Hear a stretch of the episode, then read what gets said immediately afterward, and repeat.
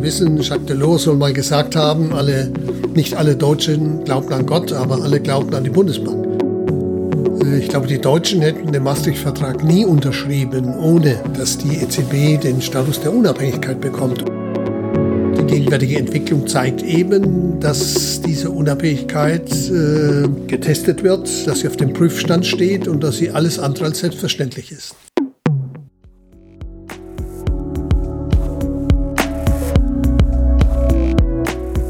Herzlich willkommen zum Chefgespräch, dem Podcast der Wirtschaftswoche.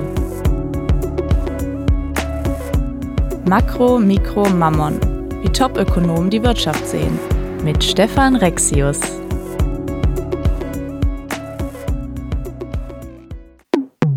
Ja, herzlich willkommen zum äh, heutigen Podcast Chefgespräch. Ich bin heute äh, in Würzburg und ich bin zu Gast bei Ottmar Issing, dem ersten Chefvolkswirten der Europäischen Zentralbank. Hallo, Herr Issing. Hallo. Vielen Dank für die Einladung. Es geht um die Frage der Unabhängigkeit der Zentralbanken. Wir sehen in Amerika beispielsweise Angriffe des Präsidenten immer wieder auf den äh, Chef der Federal Reserve, äh, Jerome Powell. Wir sehen, dass äh, die Europäische Zentralbank demnächst äh, von der Juristin Christine Lagarde übernommen werden soll an der Spitze. Und da stellen sich Fragen aktuell, wie zum Beispiel kapern jetzt äh, Politiker und Juristen äh, die Notenbanken, äh, schwindet deren Unabhängigkeit und ist das eigentlich eine schlechte Entwicklung? Herr Issing, Sie sind der erste Chefvolkswirt der EZB 1998 bis 2006 gewesen und damit auch maßgeblich an der Entstehung des Euro und der Institutionen äh, des Euro beteiligt gewesen. Heute sind sie Präsident äh, des Center for Financial Studies an der Goethe-Universität in Frankfurt. Und von ihnen stammt der Satz, die Notenbanken sind der Politik zu mächtig geworden. Und das als Einleitung vielleicht ins Thema und ähm, einsteigen äh, möchte ich mit Ihnen persönlich. Und der Frage, wenn Sie entscheiden könnten, wären Sie dann lieber heute im Jahr 2019 Chefvolkswirt der EZB geworden oder doch lieber damals 1998? Also zunächst einmal mit solchen Fragen beschäftige ich mich nicht, aber äh, nachdem Sie mich darauf ansprechen, bin ich sehr damit zufrieden, dass ich 1998 äh, zur EZB kam, denn das war ja eine einmalige, ganz ungewöhnliche Aufgabe, äh, bei der, beim Aufbau einer neuen Notenbank mitzuwirken, die Einführung einer neuen Währung vorzubereiten, die geldpolitische Strategie zu entwickeln, das gibt's eigentlich äh, nur einmal in der ganzen Welt und das hat mich getroffen, äh, vor allem mit dem zentralen Ressort. Ich war für Economics und Research zuständig, also der Kern des ganzen Euro-Unternehmens, um es mal so auszudrücken, mit allen Freiheiten, die mir der damalige Präsident Wim Deusenberg gelassen hat. Also nein, keinen Moment würde ich tauschen. Wie sind Sie denn damals eigentlich an den Job gekommen? Sie waren ja zuvor bei der Bundesbank gewesen in Frankfurt. Das ist eine ganz interessante Geschichte. Äh, ich war in der Tat in der Bundesbank im Direktor, im Zentralbankrat, war dort auch der Chefvolkswirt. Und äh, eines Tages, es dürfte so zwei, drei Jahre vor der Einführung des Euro gewesen sein, kam der Präsident der Bundesbank, Herr Tietmeier, äh, zu mir ins Büro. Wir hatten ein sehr gutes Verhältnis. Er kam zu mir ins Büro und sagte zu mir, Herr Issing, ich habe darüber nachgedacht. Ich bin der Überzeugung, dass Sie ähm, der Kandidat äh, von der deutschen Seite für den ersten Board der EZB sein sollten. Was war Ihre Reaktion? Ähm, ich habe ihn gefragt, wieso ich? Und äh, dann sagt er Folgendes, dass ein Deutscher im ersten Gremium sein wird, ist klar. Äh, es kann nicht der Präsident sein, denn wenn die EZB in Frankfurt ist, äh, kann kein Deutscher erster EZB-Präsident werden. Äh, wenn der erste EZB-Präsident kein Franzose ist, dann muss der Vizepräsident Franzose sein. Also es geht um die übrigen vier Mitglieder des Direktoriums. Und ähm, seine Überlegung war die, wenn Sie der deutsche Kandidat sind, dann wird man an ihnen nicht vorbeikommen, wenn es um die Ressortverteilung geht. Denn es äh, war ja nicht wichtig, einen Deutschen zu haben, der dann für Personal äh, oder äh, Recht oder was weiß ich zuständig ist, äh, sondern eben für die Kerngebiete Economics äh, und äh, Research. Und seine Überlegung war, dass kein anderer Deutscher dieses Ressort bekommen würde. Nur äh, wenn ich der Kandidat bin, würde es schwer fallen, äh, sozusagen das anders zu verteilen. Das war seine Überlegung. Und mit dieser Überlegung hat er meine Bedenken. Ich habe gesagt, ich bin eigentlich schon zu alt. Gott, äh, 1936 geboren, ja, das, äh, meine Laufbahn war sozusagen am Auslaufen. Ich war auch kein Europhoriker. Ich habe meine Position der Bundesbank gesehen, die Bundesbank, meinen Stab für den Übergang von der D-Mark zum Euro vorzubereiten, war ja ein Riesenverlust für die Institution Bundesbank. Mhm. Also ich habe mich gewehrt, sage ich einmal. Ja. Herr Tietmann hat nicht locker gelassen und äh, versucht, diese Idee dem damaligen Bundeskanzler Kohl und Finanzminister Weigel beizubringen. Ich war in Bonn äh, eher persona non grata, weil auf mich zurückging die Entscheidung, die Goldreserven damals nicht aufzuwerten. Eines Tages kam Tietmal zurück, sagte, ich habe wieder mal mit Kanzler und Finanzminister gesprochen. Und dann sagte äh, Kohl spontan, wie können wir diesen Professor Issing vorschlagen? Hat er schon jemals was Gutes über den Euro gesagt? Und da waren Sie baff, oder was und haben Sie dem entgegnet? Dann habe ich gesagt, Herr Tietmeier, und was haben Sie geantwortet? Er hat gesagt, wahrscheinlich nicht. Denn nochmal, ich war immer der Überzeugung, ich bin ein glühender Europäer. 1936 äh, sind gerade äh, im Bahnhof in Würzburg angekommen. 1945 äh, wären sie nur durch eine Wüstenlandschaft, Ruinen gegangen. So bin ich zur Schule gegangen. Das heißt, wer mit dieser Erfahrung nicht europäisch denkt, bei dem fehlt irgendetwas nach meiner Meinung. Ich habe dann Ökonomie studiert und das äh, Niederreißen der Zollgrenzen, alles entsprach meiner Auffassung. Ich war auch der Meinung, dass irgendwann eine europäische Währung äh, stehen wird. Aber äh, 1998 zu starten mit so vielen Ländern, das hielt ich für problematisch. Sie ähm, waren dann acht Jahre äh, bei der EZB als Chefvolkswirt und Sie haben äh, dabei geholfen, eine wirklich unabhängige Institution aufzubauen. Im Prinzip äh, unabhängig, vollständig unabhängig aufgebaut äh, von politischen Einflüssen.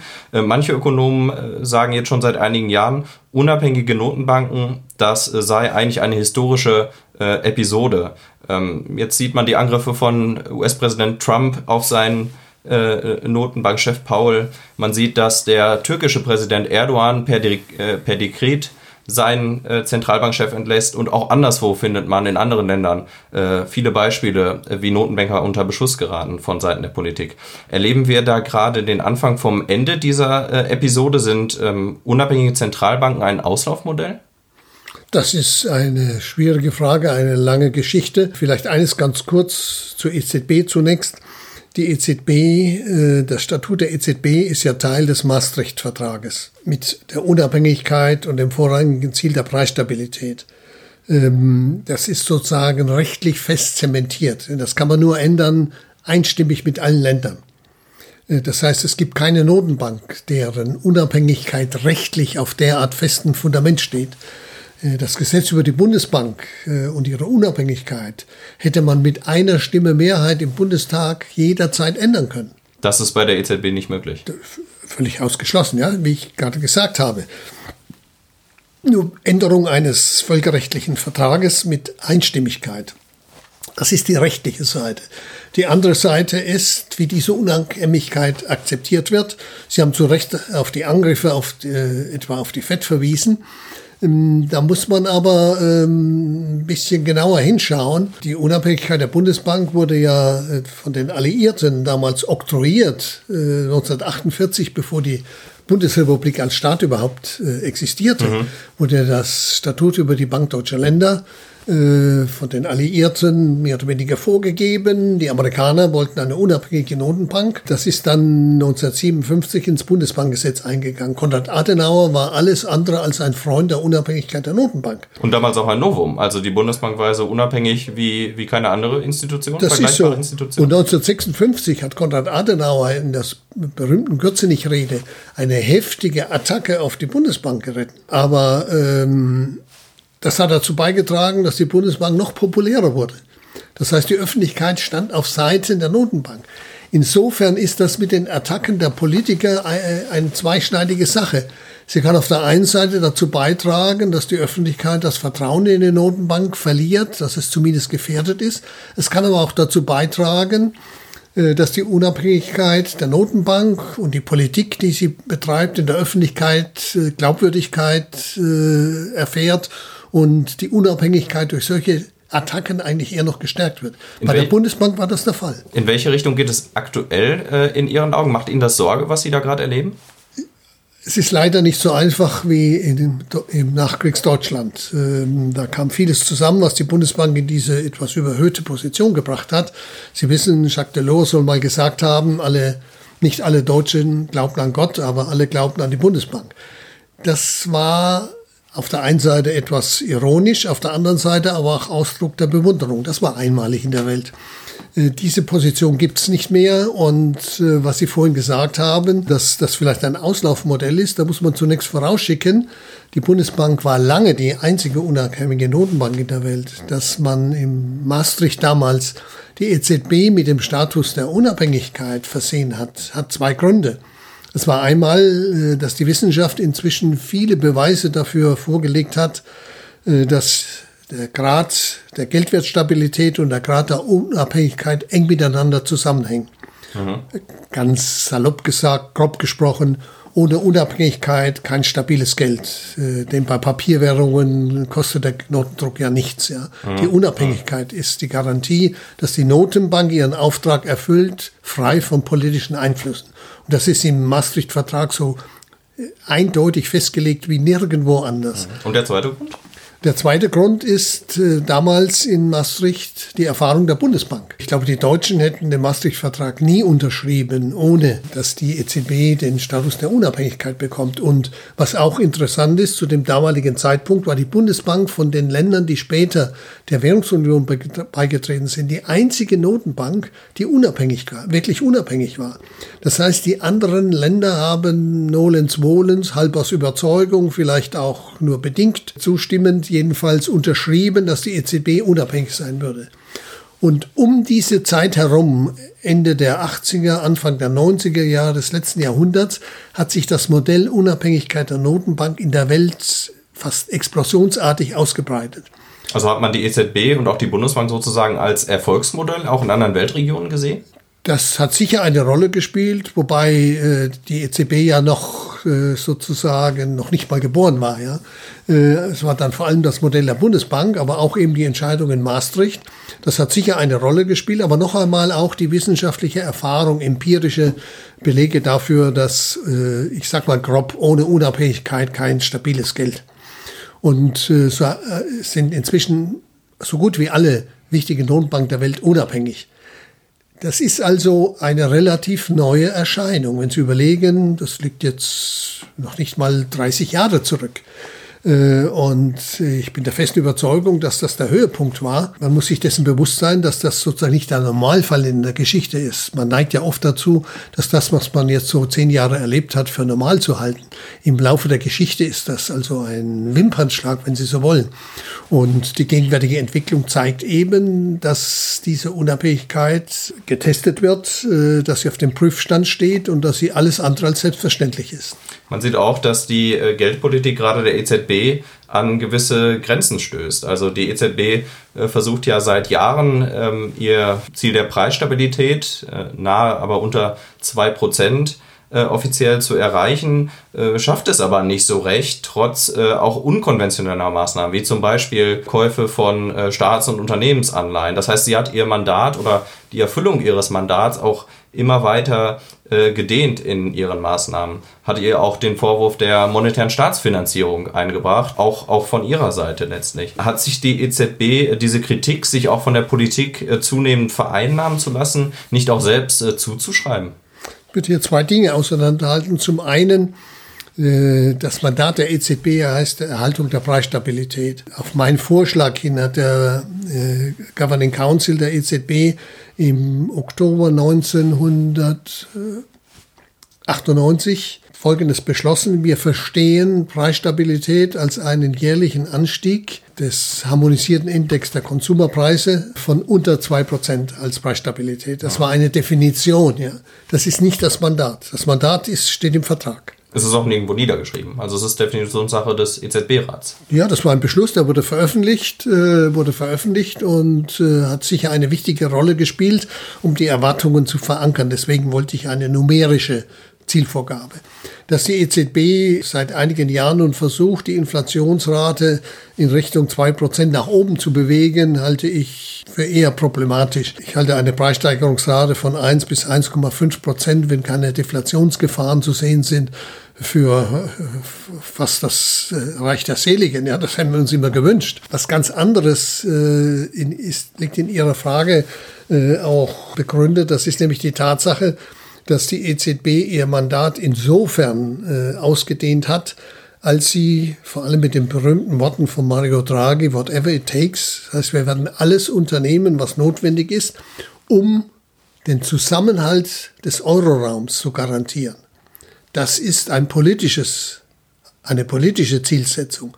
Das ist kein Mandat einer unabhängigen Notenbank. Ich sehe also Gefahren für die Unabhängigkeit äh, jetzt nicht so sehr, überhaupt nicht, äh, dass sie das 2% äh, äh, die Vorgabe jetzt eine Zeit lang äh, nicht erreicht hat, sondern eben indem sie ihr Mandat ausgeweitet hat in Richtung einer politischen Verantwortung. Andere sagen, äh, Draghis Ausspruch äh, 2012 in London auf einer Konferenz dort habe so etwas ähm, bewirkt wie den Euro zu retten. Ist es aus Ihrer Sicht eher eine Art ähm, Sündenfall gewesen für die unabhängige Politik der EZB? Man muss zwei Jahre zurückgehen. Im äh, Mai 2010 äh, gab es ein Treffen der äh, Finanzminister in Brüssel. Auf dieser Sitzung hat der damalige Notenbankpräsident äh, Trichet die Lage sehr dramatisch geschildert und betont, dass wenn nichts geschieht, am Montag es auf den Märkten riesige Turbulenzen geben würde. Vor diesem Hintergrund hat die EZB, weil die Finanzminister nicht in der Lage waren zu agieren so schnell, sich bereit erklärt, am Montag zu intervenieren und Staatsanleihen von gefährdeten äh, Staaten sozusagen zu kaufen. Italienische, äh, griechische Staatsanleihen. Das war der erste Sündenfall. Die EZB war damals in einer Notlage ähm, und wenn wirklich am Montag etwas passiert wäre, hätte sie nicht gehandelt, wäre sie auch äh, beschuldigt worden. Ja. Ähm, das war fast, äh, wie man heute sagt, eine Lose-Lose-Situation. Wie hätte die EZB da rauskommen sollen? Was wäre die Alternative gewesen damals? Ja, eben. Also deswegen äh, denk, war das eine Notsituation. Aber äh, man hätte das anders regeln können und die EZB hätte klar machen müssen. Das war eine Notsituation ein für alle Mal nie mehr. Nie mehr. Ähm, die Zeit bis zur Rede Dragis dann mit diesen berühmten Worten äh, wurde äh, zum einen äh, ausgenutzt, um den ESM, später ein ESM zu gründen. Auf der anderen Seite. Also den europäischen Stabilitätsmechanismus, eine Art Rettungsmodus, der jetzt verstetigt ist? Das war zunächst ESFS und so weiter, aber es, es war dieser Rettungsschirm.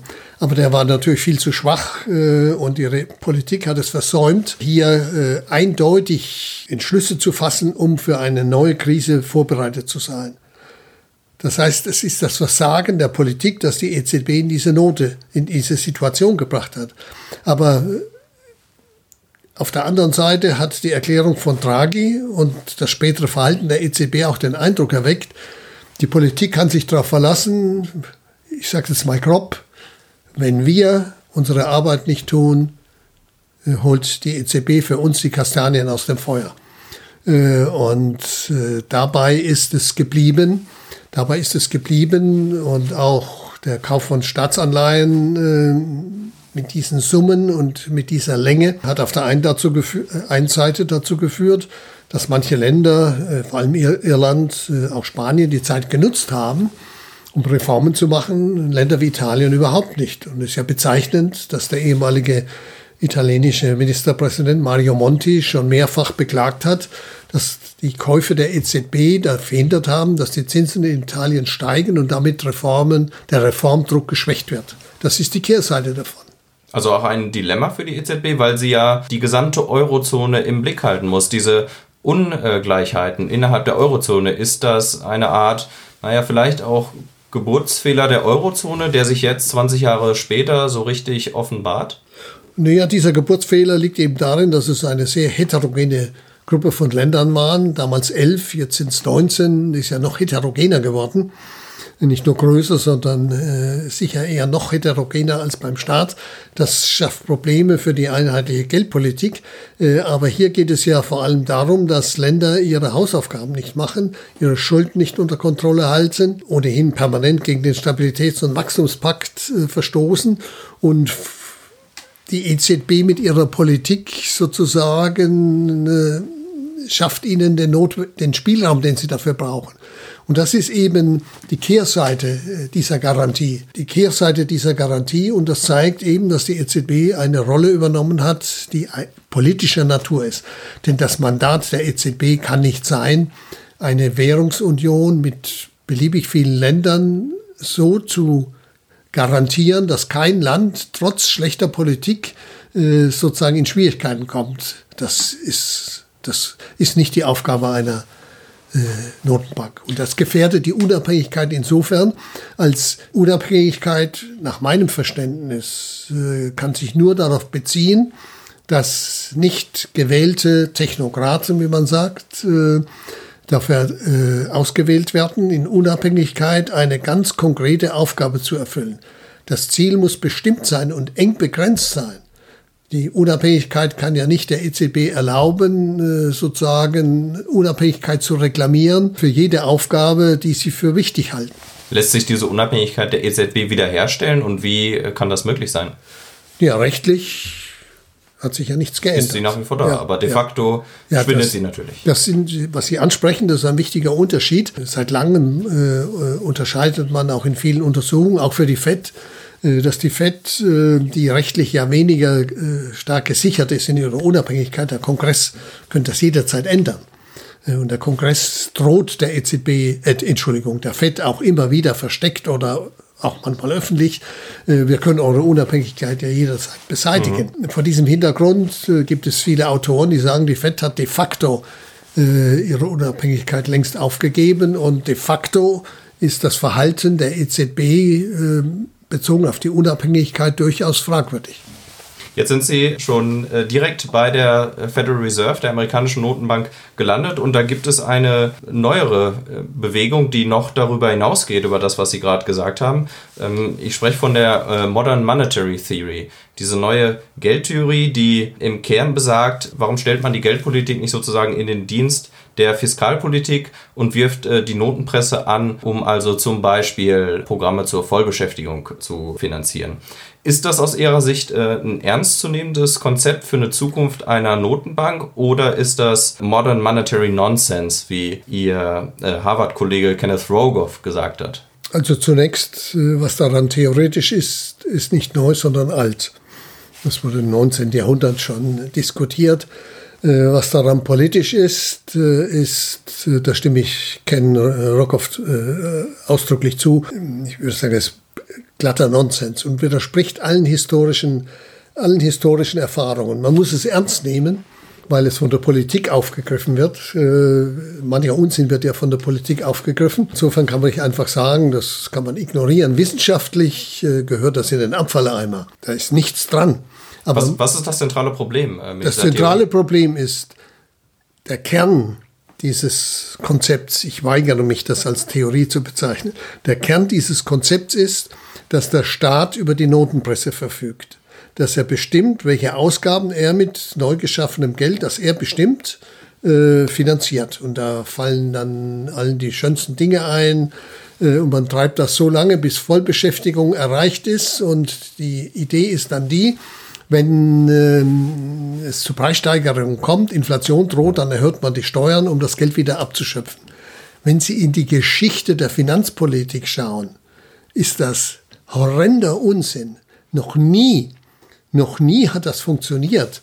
Noch nie hat das funktioniert. Ich würde die Vertreter der, äh, dieses Konstrukts äh, gerne auch mal fragen, die kommen meist aus der linken Ecke, was sie davon hielten, wenn Donald Trump dieses Instrument in der Hand hätte, er würde sofort die, ba die äh, Mauer zu Mexiko äh, damit finanzieren. Ja? Ob sie dann immer noch so begeistert sind von der Idee, ich schließe mit einer Bemerkung. Auf dem Höhepunkt der Inflation ähm, in Deutschland 1923, der Höhepunkt war im Oktober, November dieses Jahres, aber damals sind die, die Preise im Schnitt im Monat um 10.000 Prozent gestiegen. Also Hyperinflation damals. Irrsinnig, irrsinnig, ja, irrsinnig. Im August äh, 1923 ist äh, im Simplicissimus, äh, eine satirische Zeitschrift, äh, war das Deckblatt. Da stand der Gutenberg neben der Druckerpresse. Die hat aber Noten gedruckt und hat, hebt die Hände hoch und sagt, das habe ich nicht gewollt. Äh, wenn Sie der Politik die Notenpresse aushändigen, ist es eine Frage der Zeit, bis wir Inflation haben. Weil es gibt dann kein, keine Budgetbeschränkung mehr. Ja? Sie gehen einfach, lassen die Maschine ein bisschen schneller laufen. Es gäbe ja Wege und Mittel, äh, die Ausgabenwut äh, von Politikern zu bremsen. Also ich denke da zum Beispiel an die Schuldenbremse, die ja auch im Grundgesetz. Äh, es gibt ja keine Schulden. Die, die der Staat bedient die Notenpresse, Presse, hat keine Schulden. Das ist ja das Faszinierende dran. Ja? Da gibt es keine Beschränkung. Die Beschränkung äh, ist, liegt allein darin, dass man sagt, wenn es dann Inflation gibt, das ist natürlich, das mögen die Leute nicht, naja, dann erhöhen wir die Steuern und schöpfen das Geld wieder ab. Eine absurde Idee, als ob es jemals dazu kommen würde. Die Verfechter sagen auch dieser Theorie, und da geben ihnen sogar Kritiker recht an der Stelle, ein Staat kann in seiner eigenen Währung nicht pleite gehen. Ja, das ist der Grundgedanke. Ja. Äh, das ist der Grundgedanke. Äh, ich meine, sowas könnte jetzt Italien nicht einführen, weil sie den Euro nicht selbst drucken können. In den USA mit dem Dollar geht das, äh, geht sogar noch weiter über die Grenzen, weil es eine internationale Währung ist. Da kann, in dem Sinne kann die Regierung nicht pleite gehen, denn sie braucht ja nur die Notenpresse zu bedienen. Aber sie kann in dem Sinne pleite gehen, dass am Schluss dieses Geld niemand mehr annimmt. Äh, ähnliche Sorgen ähm, hat überraschenderweise äh, Walter Eugen, der deutsche Ordnungsökonom, äh, in den 50er Jahren geäußert, und zwar in Bezug auf unabhängige Zentralbanken. Er sagte, dass er kein Vertrauen in Geldpolitiker habe und Zitat, Unkenntnis, Schwäche gegenüber Interessengruppen und der öffentlichen Meinung, falsche Theorien, all das beeinflusst diese Leute sehr zum Schaden der ihnen anvertrauten Aufgabe. Das klingt verblüffend nach dem, was jetzt den Verfechtern dieser Theorie entgegengehalten wird. Also warum sollten die äh, uns nicht auch eines Besseren belehren, dass die moderne Geldtheorie doch funktionieren kann? Also ich habe dieses Eugen-Zitat selber schon oft verwendet, ja, auch als Notenbanker auch als Notenbanker. Und das ist in der Tat eine Gefahr. Das ist ja nicht äh, sozusagen aus dem, aus dem Ungefähren gegriffen. Äh, das ist eine Gefahr. Und äh, die Bemerkung Eukens, die äh, von vielen Liberalen geteilt wird, äh, reduziert sich im Kern darauf, dass sie sagen, wir brauchen Regeln, und nicht Willkür von Menschen. Im Goldstandard gab es eben Regel, Geld äh, war in Gold einzulösen. Das war die Bremse, die goldene Fessel an der Geldschöpfung. Das hat nicht funktioniert. Der Gedanke an die Wiedereinführung der Goldwährung ist absurd. Das kann man vergessen. Eugen hat sich damit herumgeschlagen, eine Warenreservewährung vorgeschlagen. Äh, es gibt viele Vorschläge. Ich habe mit Liberalen äh, darüber oft äh, diskutiert. Ich habe gesagt, gebt mir eine Regel, die alle äh, Entscheidungen richtig trifft, äh, dann unterschreibe ich sofort. Das würde ich alles vorziehen. Die gibt's nicht. Die gibt's nicht. Da haben sich viele den Kopf zerbrochen bis heute, bis heute. Und deswegen ist die Unabhängigkeit eine Einschränkung. Aber äh, Karl Popper hat einmal gesagt, Institutionen sind wie Festungen. Sie müssen fest gebaut sein. Sie müssen aber auch gut äh, bemannt sein. Das gilt jetzt auch für Notenbanken. Das heißt, bei der Auswahl der Notenbanker, die fallen ja nicht vom Himmel, ich bin ja auch nicht als Notenbanker vom Himmel gefallen, sondern politisch ernannt worden, äh, muss man sehr darauf achten, wenn man da wählt. Und der Versuch Trumps geht ja genau dahin, dass er jetzt sozusagen die Geldpolitik, die ihm nicht passt, unterlaufen will, indem er äh, Personen vorschlägt, die sozusagen nach seiner Pfeife tanzen. Etwas, das ihm zumindest vom Parlament, das ihm das Parlament nicht hat durchgehen lassen bisher zumindest. Ja, bisher waren die Vorschläge auch äh, personell so fragwürdig, äh, dass selbst die eigenen Parteianhänger äh, dem nicht gefolgt sind. Aber nochmal, das zeigt eben den Versuch, ähm, die Unabhängigkeit Unabhängigkeit, ähm, wenn die Personen nicht da sind, diese Unabhängigkeit leben und sich konzentrieren auf ihre Aufgabe, für die sie ernannt sind, auf, darauf konzentrieren, dann ist, kommt keine gute Geldpolitik heraus. Ja? Also das bleibt die Schwäche. Und diese Schwäche hat Eucken und haben viele, viele äh, Liberale angesprochen. 1936 ein berühmter Aufsatz, äh, äh, von Herbert Simmons, äh, Rules instead of Authorities. Wir brauchen Regeln und nicht Willkür von Personen. Das ist die alte liberale äh, Sorge vor der Willkür äh, von Personen in der Politik. Sie haben es angesprochen, äh, diese neue Geldtheorie. Man mag davon halten, theoretisch, äh, was man möchte. Sie hat aber führende Verfechter in den USA. Äh, Präsidentschaftskandidaten auf Seite der Demokraten.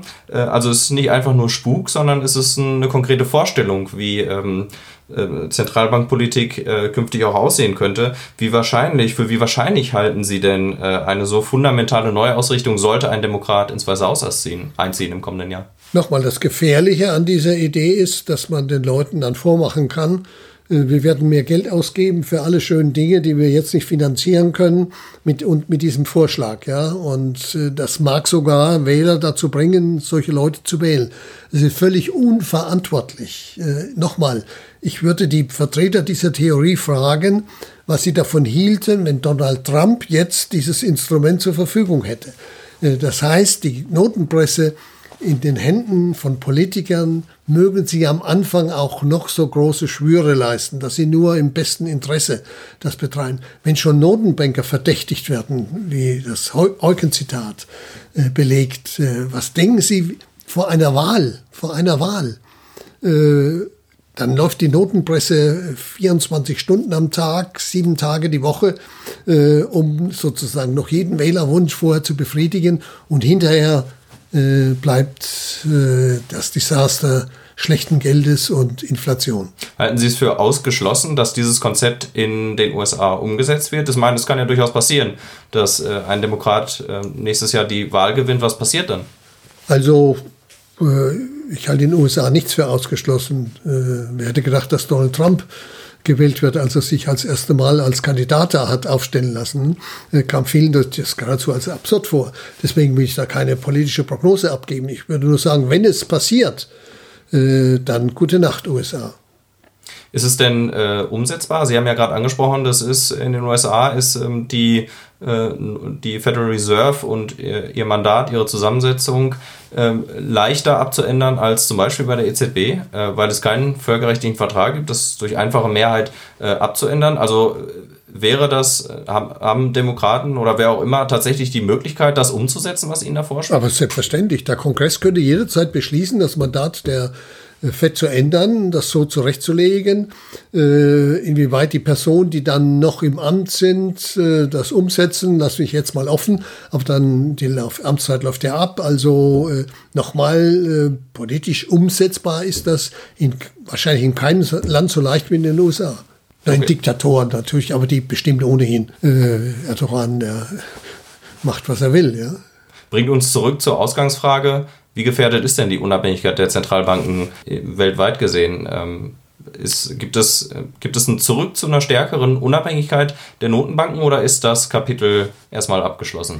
Na, ist nicht abgeschlossen. Nach wie vor genießen die meisten Notenbanken den Status der Unabhängigkeit. De facto äh, haben sie teilweise äh, die Unabhängigkeit durch eigenes Handeln unterhöhlt. Und äh, man darf auch nicht übersehen, die Notenbanken waren in ihrem Ansehen auf dem Höhepunkt äh, nach der letzten großen Finanzmarktkrise.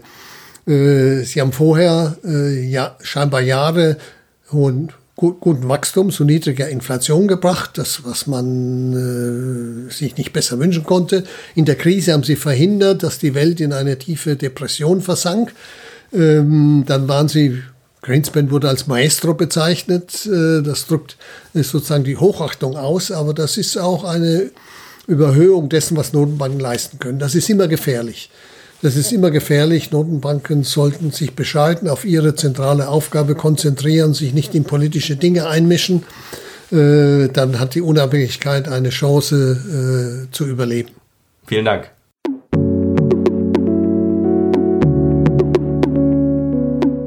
Das war Chefgespräch, der Podcast der Wirtschaftswoche. Makro, Mikro, Mammon. Wie Top-Ökonomen die Wirtschaft sehen. Mit Stefan Rexius.